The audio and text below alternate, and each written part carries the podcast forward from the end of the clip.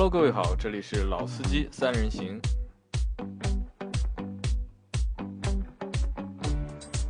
Hello，大家好，欢迎收听老司机三人行，我是杨磊。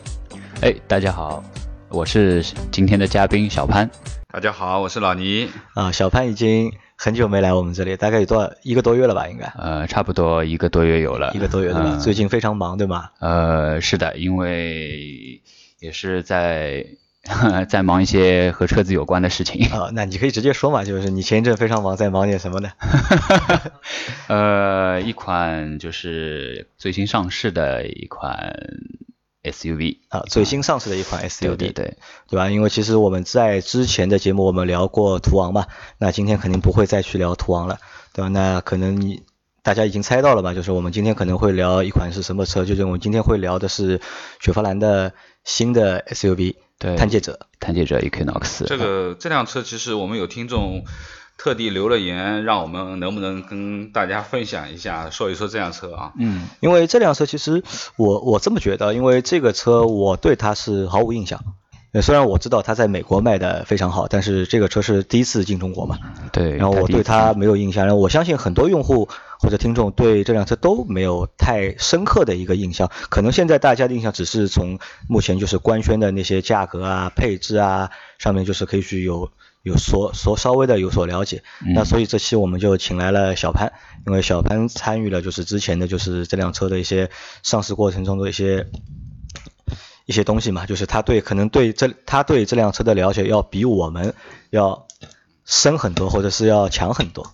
并且呢，我觉得前面我们在聊的时候，小潘说。他已经短时间的试驾过这辆车，对。啊，现在可能开到这辆车的人不多啊，让等会儿让小潘好好聊一聊开起来是一个什么感受啊。我们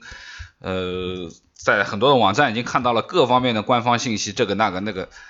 但是最终还是开起来才是真正的一种感觉啊。但好像我看现在网上就是探界者的就是测评的视频好像还没有，好像。有没有？呃，其实已经是有了，已经有了，对吧？对，汽车之家上面也有。汽车之家哦，那这个我没注意看。那老聂，我先问你一个问题啊，就是你对这辆车的就是第一印象或者第一感觉怎么样？呃，如果说对于雪佛兰有很多印象的话，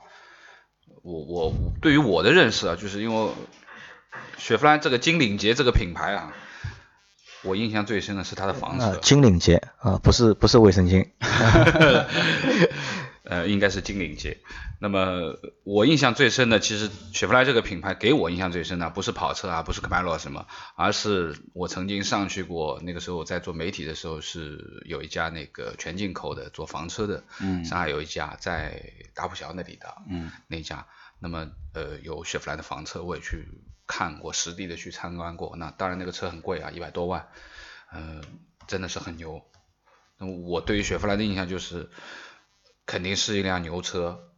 呃，但是说实话，对于到了中国市场，现在国产的这些雪佛兰的话，我说实话我是没什么发言权的，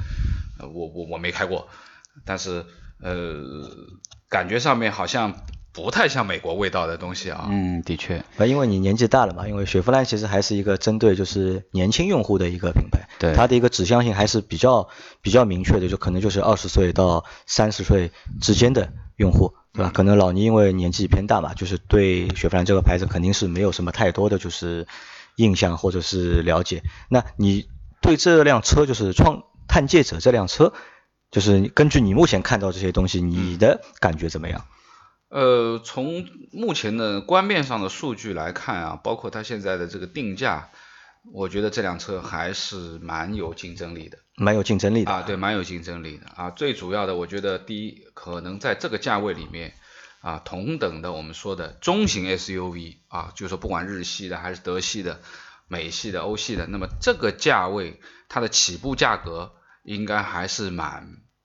应该说蛮经济实惠的，嗯，的确。那么另外呢，也看了一些官方的我们说的一些呃标配吧，就是普通的讲，就是从呃最低配车到最高配车，基本都是属于标配的，没有特别多的选装。那么应该说有很多东西还是蛮蛮蛮厚道的，蛮厚道的。那么我个人认为这辆车呃可能会有一些一些销售的这种前景啊。你觉得会有一些销售前景？我认为可以。那我简单谈一下，就是因为其实我对这辆车，我对这辆车也没有太大的就是一个印象吧，因为我到现在我还没看到过实车。然后，但前面你谈到了，就你你对雪佛兰的一个就是印象或者是感觉，那其实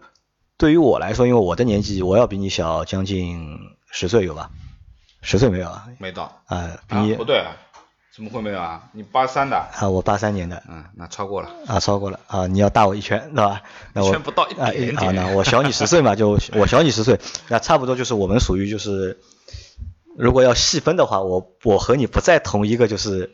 就是消费的群里面嘛。那其实我对雪佛兰印象相对来说呢，就是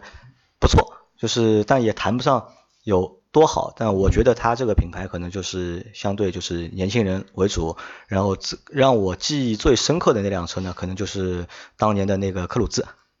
嗯，对吧？因为当年就是科鲁兹上市之后，在上海是卖的非常好的嘛。因为像我那个时候，我那么大的时候，就是大家买车的话，可能科鲁兹会作为就是首选。主要是它的广告啊，对广告做的好嘛，因为那个时候是用了就是好像是那个越狱的男主角，对，做了那个米勒，做了就是代言人嘛，然后在上海拍了很多广告，也做了很多活动。时候去澳门做澳门追击令啊，澳门追击令对吧？因为那个时候算一个蛮大的一个产品了。是。然后今年你看，今年创界者上市的时候，那个又来了，就是越狱的第五季。嗯，又开始了，嗯嗯，对吧？那其实虽然说没有什么必然的联系啊，那但是还是让我去勾起了就一些就是当年就是克鲁斯非常火的那段时间的那些印象。嗯，但话又说回来，就是雪佛兰只是我觉得只是针对一个就是相对就是年轻的一个用户的一个品牌，但是。这次上了探界者之后呢，我觉得可能就是雪佛兰近两年开始，就是也不叫近两年，因为近三四年开始，就是它的一个在中国的一个就是大陆市场的一个就是策略，好像我觉得嗯产品的策略慢慢的在发生改变。的确，对吧？你看它不断的在引进就是美国本土的车型。从克鲁兹开始，第一辆进来的应该是克鲁兹，是美国本土的车型，对吧？然后后面有了迈锐宝，迈锐宝，对，迈锐宝也是创酷，创酷，对吧？然后包括现在的就是探界者，然后他可能把他之前的那些就是带有韩国基因的那些车型，就是慢慢的淘汰掉了。那可能呢，我觉得是什么呢？可能是雪佛兰这个品牌对就是中国市场的这个重视程度啊，就是。越来越高了，因为现在竞争激烈嘛，对吧？你如果再不拿一点就是好东西出来的话，那可能就消费者就不买你账了，就，对吧？因为这个品牌刚刚开始在中国开始做的时候，他就是上手，他觉得，因为他通用旗下有三个品牌嘛，它都是划分档次啊，雪佛兰、别克以及凯迪拉克。那他把雪佛兰的定位就其实做的以前是偏低一点的，那进来的车型，呃。赛欧、乐城、乐风那些那些车型，其实都是你本土美国美国本土你是不太能见到的一些车啊，所以说它其实并不能代表着雪佛兰这个品牌的呃基因，代表着它品牌造车的理念，其实不是那样子。那正是因为那个时间段进来了之后，大家对于这个品牌有了一个固有的定式思维。觉得这个品牌就是和这样子一些车去做关联的，就产品力不够强，其实对，其实就是觉得啊，我就是一个比较廉价的一个品牌，小微车。对，那廉价不廉价我们两谈。那其实对于这款车的本身造车的一个理念上面的印象，就是出现了比较大的一个偏差。那因为我工作的时候去翻阅过比较多的一些关于雪佛兰品牌这个样子一个资料，那它在一些。造车呃造车的理念上，以及他像呃像他以前是做的呃第一款带有独立悬挂的那个车型，做了第一个有颜色的车型，呃先是呃搭载那个收音机，世界上首首辆有搭载收音机的车型也是雪佛兰做的，以及它在科威特上面做了采用了玻璃钢的车体设计。呃，甚至还有像啊，对 V 八不得不谈的 V 八，那他把原先的美国他们那边其实 V 八已经有了，但是他把整个 V 八的尺寸做了小型化，结构做了简化。那在同样输出动力的情况下面，它可以做到更轻量化它的车的前部的重量。呃，其实小潘想告诉我们，就是雪佛兰在美国本土其实是一个历史悠久，对，然后就是有过。很多的就是创举，或者是搞过很多就是领先啊，很多第一嘛，就是有很多就是在产品上的就是革新也好啊，第一也好啊，其实在美国本土是一个就是是一个很有竞争力的一个品牌，那只是可能放到中国来的前期，对吧？前十几年当中，一方面我们这里的呃。购车者也没有经历过他们那样一个变化，一个变化历史，也不了解那个品牌到底是什么样子。我们只是看到了他过去进到国内来售卖的车是什么。嗯，应该这样讲吧。我我觉得就是说，对于雪佛兰，前面说了房车当然是很豪华、很牛，在美国应该说房车品牌里面，雪佛兰也是应该也算头块牌子。呃，但是对于中国的消费者来说，其实雪佛兰的印象，之前我们曾经做过一期节目，就是说很多的呃车型啊，就原来的这几个车型，基本上都是基于通用大宇韩国的很多的呃对呃车型的原型结构，包括景程也是美男爵这些车型结构来的。那么更多的在前期前我们说一段时间的这个整个的雪雪佛兰产品，基基本上都是基于韩系车基因的啊啊。我们说的雪佛兰品牌，现在大多都是一些由通用集团收购的韩国品牌下面合力开发出来的一些呃新新兴市场的车型。对对对。但现在可能呃，就像前面小潘在讲的，现在啊，一个是本身我们说从刚刚开始，前面那个杨磊说的引进的呃科鲁兹这个机对科鲁兹对吧？克鲁兹其实就代替了当时的就是乐风的那种，就是那个级别的车型，可能比乐风还就高级一点，再高一点，对吧？然后后面的迈锐宝代替了景程，对，对吧？然后这次的就是探界者，其实代替的应该是整个整个产品线已经在往上去，嗯，拔拔那个高度了，对对，更加有原汁原味的美国味道了。对，那我们就是先就是。雪佛兰的就关于雪佛兰的印象，就我们先放一放，就是可能就是，呃，听众就听的会比较着急，对吧？他们其实是想来听探界者的，的，我们去谈了很多就是雪佛兰品牌的东西。那小潘，你和大家就是简单的就是说一下，就是因为你你接触了这个项目嘛，嗯，对吧？你和我们大家说一下，就是你的感觉，这辆车怎么样？有哪些卖点，或者有些东西你觉得是不错的，或者是有亮点，就是你谈谈你的感受。呃，是这样。这辆车呢，它从产品力本身来说，呃，是一款非常具有竞争力的产品，在同级别里面。呃，首先是动力，就怎么体现它是有竞争力？因为我们最最最早看一款车，你肯定会去关注它的发动机、变速箱到底是什么。那这款呃，探界者它在低配上面用了 1.5T 的和那个 6AT 的一个变速箱，那同样就是和。这款车相同平台的昂科威啊，也是这款这个动力总成，但是从调教上面来说，雪佛兰把它提升了呃十十十几匹马力嘛，然后做到了一百八十匹的马力。那同等级的话，大概就是像途呃途观的一点八 T 的水平吧，途观好像也是一点也是一百八十匹。那基本上就做到了德系的 1.8T 的这样子一个动力水平的标准，做到了它对1.8的是的动力对。然后呢，就是它从低配车型来说啊，十七万的那款车型来说，它已经可以全系去标配呃非常丰富的电子设备，呃安全设备啊，全系就都是六气囊的安全设备，以及像呃在静音方面。它标配了 N 呃 ANC 对 ANC 的主动降噪，以及因为我那我那天我去看过它的实车嘛，它实车就拆车的实车，它里面用了非常大量的一个呃指正垫和隔音棉，就是而且那种呃隔音棉的厚度啊，其实我们就是可以目测得出是比较厚的，不像很多自主品牌里面填充的那种隔音棉都是真的很。很一般那种。材料，对材料上真的不，而且这款车里面比我比较有一个细节，有很多件，有很多的那个里面的那种呃塑料件啊什么件，上面都会有标记着 Made in USA 的标志，就所以它作为这是个小细节，对，作为第一批国产的车型来说，它有可能啊，我只是猜测，它有可能呃会用到一些进口件或者怎么样。这我只是我个人猜测，我持保留态度，因为因为可能只是第一批的原因。对我我有有有这这个可能车可能就是三个月之后，我认为就是之后三个月之后，可能所有的就是渠道已经供应链就发生变化了，就所有的就供应商可能都会这个就我个都会换掉。测一下。嗯，另外呢，这款车我驾驶了一下，呃，它从驾驶感受来说，它和昂科威是有不同的。因为很多人现在大家都会有一个误区，说一个平台的车下来，你和昂科威一个平台都 DQUC 下来的一个车，同样的发动机，同样的变速箱，只不过对轴距短了那么一点点或者怎么样，嗯，不会有区别吗？这个车为什么会有区别呢？那其实不然。那这个车我最直观的驾驶感觉上面，它要比昂科威来的更硬派一点，更硬派一点，呃，操控的那种直接感觉会更传递的更更强一点更强烈。呃，推测啊，可能是不光是避震的一个调教关系，可能还是和它的一些衬套的使用啊，呃，会有会有比较偏向性不同。昂科威偏向的是家用舒适，那这款车它可能偏向的更多的是一个你对于这款车的一个呃操控上面的这种兴趣爱好，或者说你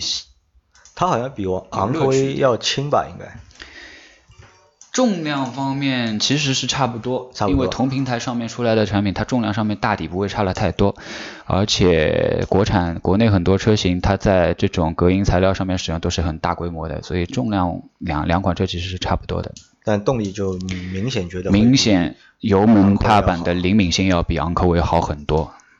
但你你驾驶的是那辆 1.5T 六档，对对对对对，那那现因为现在还没有 2.0T 的车可呃，对，以给我因为其实这个车对我我觉得就是比较吸引我的，就是可能是它那个九速的嗯嗯 九速变速箱的那个那个版本，就2.0的嘛。但是我觉得通用一直会，通用的车就是一直会有一个就是调教的一个问题，就是发动机和变速箱的一个匹配嗯匹配的一个问题，传动效率上面的就是一直是一个一直被大家去吐槽嘛，对吧？其实我倒是蛮想看，就是它九速的那个变速箱，因为九速后面新的新星威也用了九速，然后现在大多数越来越多的厂家都会用，就是如果有能力的话，都会去用对九速十速变速箱以后会越来越多对这个东西是蛮期待的，就我想知道它这个就是结合的到底好还是不好。嗯目前来说还是个未知数，还是未知数对吧就就那不说不说，呃，从口碑上面来讲啊，从我们了解到的口碑上面来讲，呃，北美那边对于这款变速箱和动力总成的一个呃评价度非常高，呃，他们觉得呃，首先这款变速箱在巡航的能力上面要优于它的一些竞品，也怎么说呢？怎么叫优于它的一些竞品呢？就是说，呃，它更适合国内的道路来行驶。因为国内道路，你想它嗯不像美国的高速公路，它可能呃车况呃车辆行进路况会更好啊，路况会更好。那我们可能更多的是游离在八十公里左右的一个时速这样子，包括高速公路的话，也只有大概一百一百多、120二十里以内嘛。所以它基本上这款变速箱九档在九十公里左右，它就已经可以挂到九档。九十公里就能九对九十公里左右已经可以挂到九档。那像那个自由那它的燃油经济性会好很多。像自由光他们那些呃，就是他的那个九速嘛，它嗯之前有说到是120挂不上啊，一百二都挂不上，挂不上。那也许啊，我的猜测就是说，他在北美的一个道路情况下面，他们可以开得更快，那本身它的高速公路速度就会更快，那么他或许觉得到了那样子的时候再去挂九档，燃油经济性会对于他来说是一个比较合理的范围这，可能就是大家思路不一样吧，就是就就开发的思路可能会有点区别。但就你知那你知道现在就是九档的变速箱车什么时候才能有？预计可能要到五月中旬，五月中旬对吧？，五月中旬这样子。那探界者这辆车在美国的销量情况怎么样？它往年从零四年开始第一代贩卖开始，它在美国的一个这个级别的一个就我们说的紧凑级 SUV 这个级别里面啊啊不对，应该是中中型中中型的一个 SUV，就是中型中型 SUV 的级别里面，它一直是排量呃就是排名是非常前面的，甚至于呃呃就是第一名，就常年都是这样子，常年都是第一名第一名，对，呃因为北美的话，你像呃像那个日系的 SUV，它都卖的很，汉兰达，然后呃对呃紧凑级的就是 RAV4、CRV，他们都是卖的。同价因为为什么它会卖的比较好？就是一方面我就觉得它是价格非常的实惠，价格实惠，因为我前面我查了一下嘛，美国好像是多少六万多美金，没有没有没没有两万两万三。两万三两万三万三，是最嗯最便宜的那辆两万三起的，对对。对，因为它怎么说呢？它是一个中型尺寸的 SUV，就空间上面它是优于 CRV 和 RAV4 这样级别的车的，但是它的价格又是和 RAV4 这样子是持平的，差不多。对，差不多的，都是大家都是半斤八两，两万四、两万五左右的一个美国品牌，而且销量就会而且是什么呢？因为日系品牌在美国它的一个呃折扣是比较低的，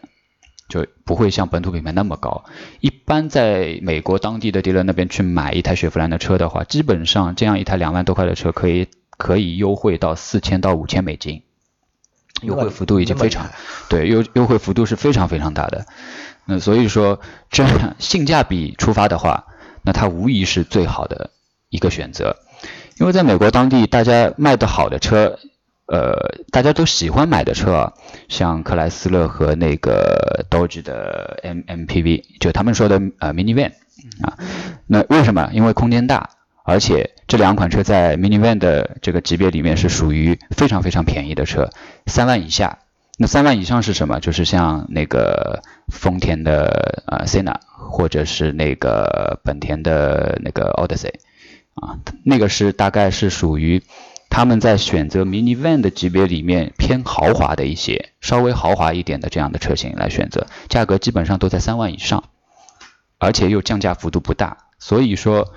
作为实用性来说，他们会选择这样的车。就是因为其实还是因为便宜，其实还是因为便宜，老美对于这个呃还是蛮精打细算的，因为我之前我们谈过这个问题嘛，对美国人在用车的理念上面还是非常就是理性的，对，还是很理性的。他们觉得一方面够用，呃，另外一方面它一个成本的考量。好，那问题来了啊，就是创业者在探界者又说车，因为那这是个问题啊，就是我觉得现在就是那么多车都不是探界者，就是探险者，然后什么者什么者，然后对者字因为辈很多者字辈非常多，就是搞得用户就是有点懵啊呃，有有有点很容易说错嘛，我觉得。嗯那我的问题是什么呢？就是探界者在美国它销量能够排第一，对吧？就它在它那个级别的车里面，它能够排第一。那它现在来到中国，你们觉得情况会怎么样？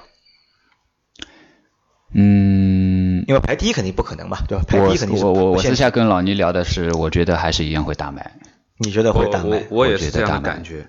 啊。第一个，我觉得就从呃呃，我们讲新鲜感吧，嗯新鲜感，因为毕竟这个级别的这个 SUV 里面太多老面孔了啊，很多啊，嗯嗯基本上都没有换代，都是中期的改款、或者是末期的改款。呃，基本上不管是内饰啊，包括很多的造型啊、外形，都是大同小异，或者说没有太多的变化和新鲜感。那么来了这么一辆车，第一，它是一辆纯正的美国车，而且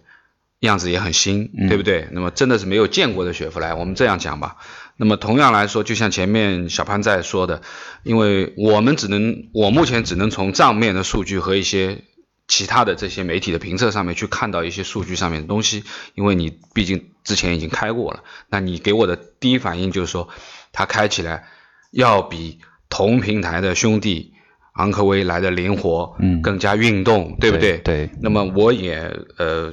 少少的查了一下资料，第一个就是前面说的这个发动机的账面数据肯定比呃昂科威的调教的要高，要多十一马力然后扭矩也要大扭矩要大，啊，这一点五的扭矩其实已经达到了两百七十五。那两百七十五是一个什么概念？就是我们最新上来的冠道一点五，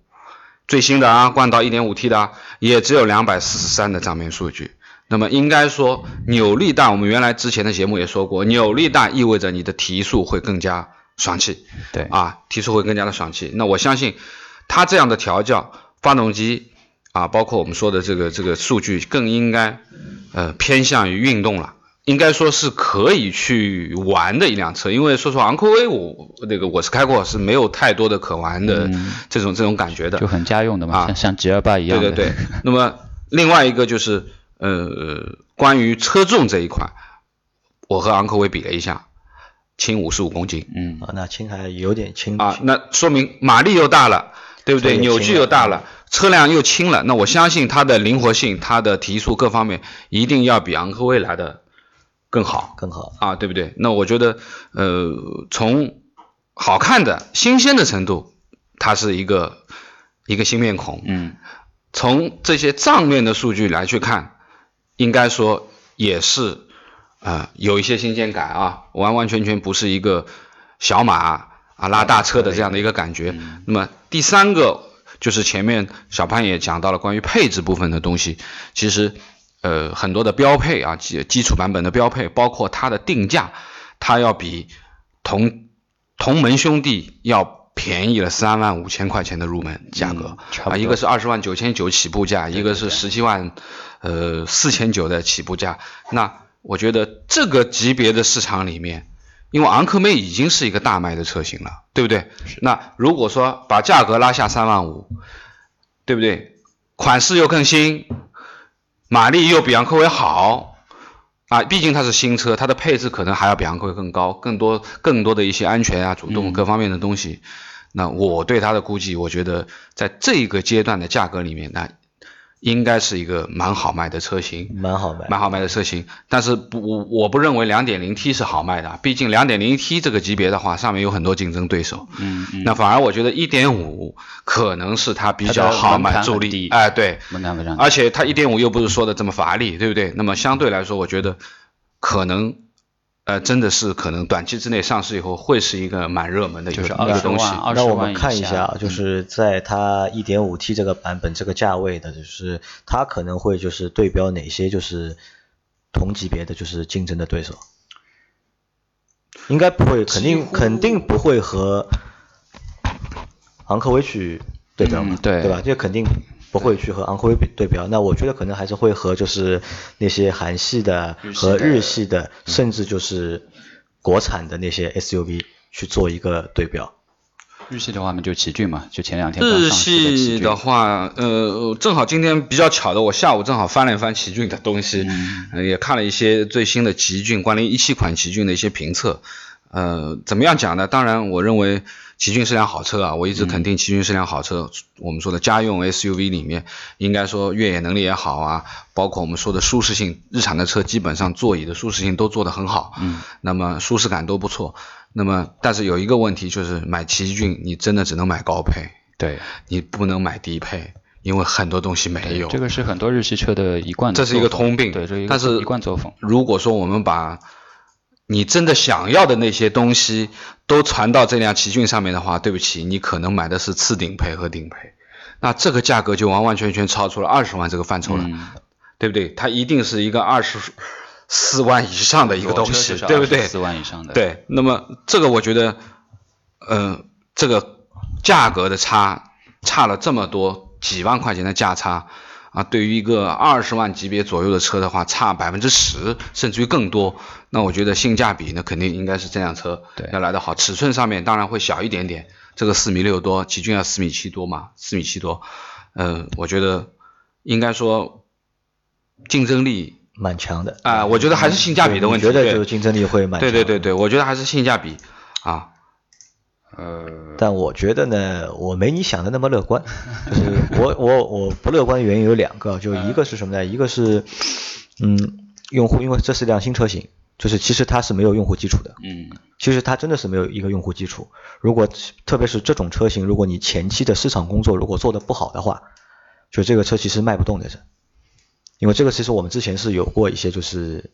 经验的嘛，对吧？任何一款新的车型来到中国市场，如果你前期的工作没有做扎实或者没有做到位的话，这个车其实很难。因为一旦一辆车新车进来，如果你开头如果开不好的话，对后面的影响也会比较大。因为这个车怎么说呢？就是其实因为是新车嘛，虽然说在美国卖的非常好，但是到中国市场怎么样？其实我觉得是因为没有一个比较好的一个就是群众的一个基础，所以说这个是问题一吧，这个是问题一。那问题二呢？就你前面说到了，就是十一点五的那个配置，对吧？那个配置虽然说就是它的性价比的确非常高，但是我觉得就是它同类的竞争啊，我觉得相对来说也是比较激烈的。因为中国用户其实相对来说呢，你说不理性吧，其实也比较理性，因为相对来说，就是中国的用户还是会比较看重那个价格，对吧？虽然说你可能一些配置上面你你略高，配置上面你参数上面你略高，但是可能用户在选这个价位或者这档次的 SUV 的时候，他可能会选更便宜一点的，嗯或者是嗯品牌力比你稍微再强一点的，嗯嗯那这个所以说是我们这我觉得就是这个创业者目前属于一个就是比较未知的一个状态。嗯但是呢，有一点呢，我觉得是可以就是可以预估的，就是因为通用的常冠的一个定价的策略，就是它可能就是它开始会定一个相对来说我们觉得比较合理的一个价格，嗯。但是可能过半年，嗯或者是啊过最多过一年，不超过一年然后就马上又降价，因为如果因为我觉得这个车我的心理价位，我认为这辆车就是一点五的入门版本，嗯我觉得应该在15十五万左右啊，十五万嗯就十五万五左右，我觉得这个是比较合理的一个价格，因为你一旦上到了十七万，我觉得你不要看只上了两万，但上两万的话，如果用户预算再高两万的话，那他可能会能够选到相对来说比雪佛兰这个品牌更好一些的品牌的车，这可能就是我觉得就看后面的走势到底怎么样，但是根据小潘前面你说的的那些就是特性，就是你觉得这辆车动力不错，然后驾驶起来就操控也不错，嗯。那这个呢倒蛮吊我胃口的，因为昂科威我是开过的，我觉得那车不行，呃，就再谈点细节啊。啊。前面前面杨老师说的是，呃，不看好或者是一些，哎也不是不看好啊就就是就是没你乐观，没你们想的那么乐观那么乐观。那呃，再给点乐观的一个 一啊些一些细节吧。呃，比方说，就前面谈和昂科威的一些区别。那这个车其实从制造工艺上面来说，可以明显看到和昂科威是有一些不一样的，特别在尾门以及排水槽的一个焊接工艺上面，因为你能看到焊焊接的地方就是尾门那一块嘛，你能看得到。那其实它都是做了一些无缝的处理，或者是一体化的一个处理，就是它不是尾门不是由上下两块拼接，它完全就是一体化的设计。呃，这款车在一些你看不到的地方，就是它做了很大的一个成本的堆积。嗯，就就前面你说的，你看过拆车版的这个，对，对，就是里面的东西，呃，爆料一下，就是那个上海车展这次也能也也有一台切割的车放在展台上面，供大家来看的啊，有兴趣的可以看一下。啊，就是你因为你觉得这辆车的就是它的一个产品的做工质量，做其实美国车用材，特别是像雪佛兰，就他们其实做了很多不讨巧的事情。嗯，你看不到的地方，他花了很多的成本；你看得到的地方，那这个其实我 他做的实在是有点 我我我不同意这个个这个我不我不同意，为什么？我觉得你说的这个是可可能是在美国的做法是这样，嗯，但在中国的话，它是反过来做的，就是你越看不到的地方，嗯。他就帮你越偷工减料也好，或者是越做的简单也好，反而就是你看到的地方，他会尽量的就是让你的一个用户的体验啊或者感觉会做得更加提高。嗯，好吧，那那因为时间差不多了，那我们这一期就到这里了。但总的来说呢，就是我觉得就是创业者这辆车，我觉得创界者我又说错了，对吧？还好这期是